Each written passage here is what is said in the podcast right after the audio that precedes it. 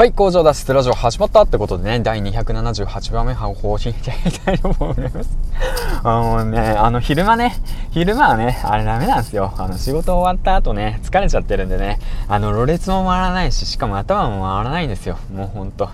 まあ、そんな感じでね、278番目配信の方していきたいなと思います。よろしくお願いします。この番組は工場勤務10年目サラリーマン発信ど素人の僕が発信力を身につけ、そしてね、工場から脱出するまでの物語を配信していきたいなと思います。よろしくお願いします。ということでね、えっ、ー、と、今月300エピソードまで、あと残り23、えー、番目ということでね、コツコツ更新頑張っていきたいなと思います。よろしくお願いします。ということでね、えっ、ー、と、この番組はスーパーポジティブラジオということでね、えっ、と、ポジティブで等身大の自分をね、発揮して、え発信していきたいなと思います。はい、よろしくお願いします。えっ、とですね、最近ですね、うん、あのー、なんて言うんだろうな、ロリラジからね、トーク術をね、学ぶことがね、すごくたくさんあって、で、ツイッターの方でもね、リツイートしたんですけども、そちらの方でね、配信を聞いて、学びがね、あの、2つあったんで、あの、シェアの方していきたいなと思うんで、ぜひぜひ、あの、ヒマラヤ配信ね、始まってたての、始めたての、また噛んだ、始めたての方やね、あとは、えっ、ー、と、これからね、音声配信をしようかなって思ってる方へ、えー、ぜひ聞いてほしいと思うので、最後まで聞いてほしいなと思います。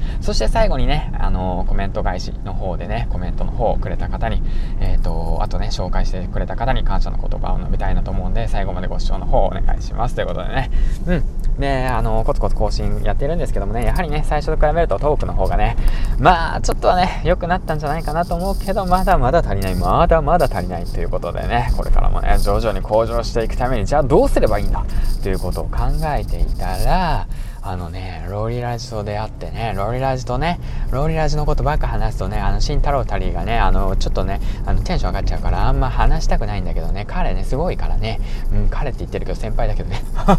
まあ、あのね、うん、すごいんでね、学びになるんでね、もう聞いちゃいましたよ、ほんとね。大丈夫かねさんが教えてくれるんで、もう聞くわけ聞かなくちゃいけないってことでね、聞いてきたわけなんですけども。まあ、今回ね、2つの学びがありました。はい。あの、トーク術のことに関してなんですけども、1つ目っていうのが、あの、話している際にね、うん、あの、自分のね、負担になるような話し方はしないっていうことを意識すること。まあ、例えばの話なんですけど、まあ、僕はね、台本なしでね、フル、あの、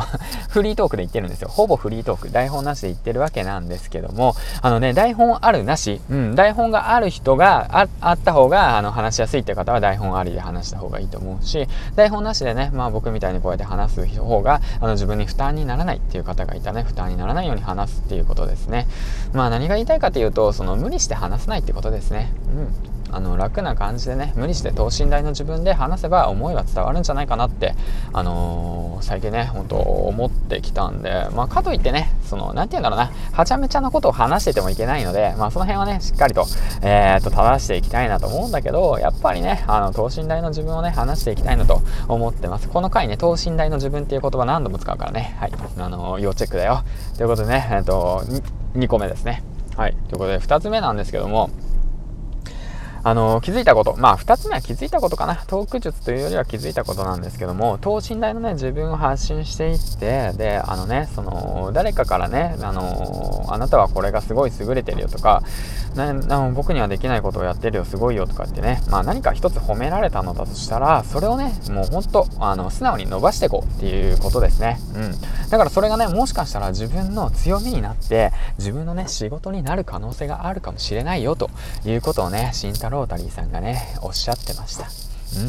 ということでね、もしね、その誰でもいいですよ。ほんと近くにいる人、周りにいる人がね、あの、少しでもね、えっ、ー、と、君のね、あなたのね、ここがすごいと思うよって言って言われてね、もしね、仮にね、その言われたとして、あの、え、そんなことないよ。別に大したことないよって言って思うんじゃなくて、素直にね、そこはね、あ、そうなんだ、ありがとう。じゃあ伸ばしてみるよっていうね、そのポジティブなね、素直な姿勢っていうものがね、大切なのかなと思います。そしてね、そういったことをね、あの、このロリラジから学びました。ということでね、ぜひね、このトーク術の回聞いてみてください。きっとあなたのためになります。ということでね、うん。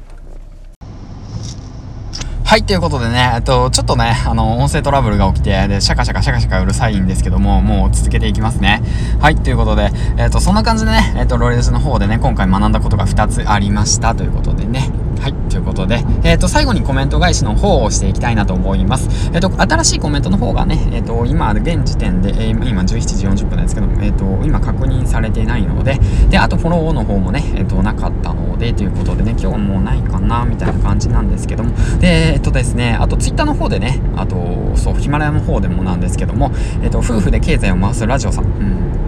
からあのメスシーさんさんからね、あのー、紹介されて本当にありがとうございます。ということをね、えっと、今一度伝えていきたいなと思っております。あの本当そうですね。あの最初のうちから比べるとやっぱりね徐々に徐々に、うん、これでいいのかなあれでいいのかなって言って悩んだりとかねしてる部分はありますね。うん、だけどもやっぱりねそのメス C さんの言うようにあの等身大のね自分にその自分の価値があるのかなと。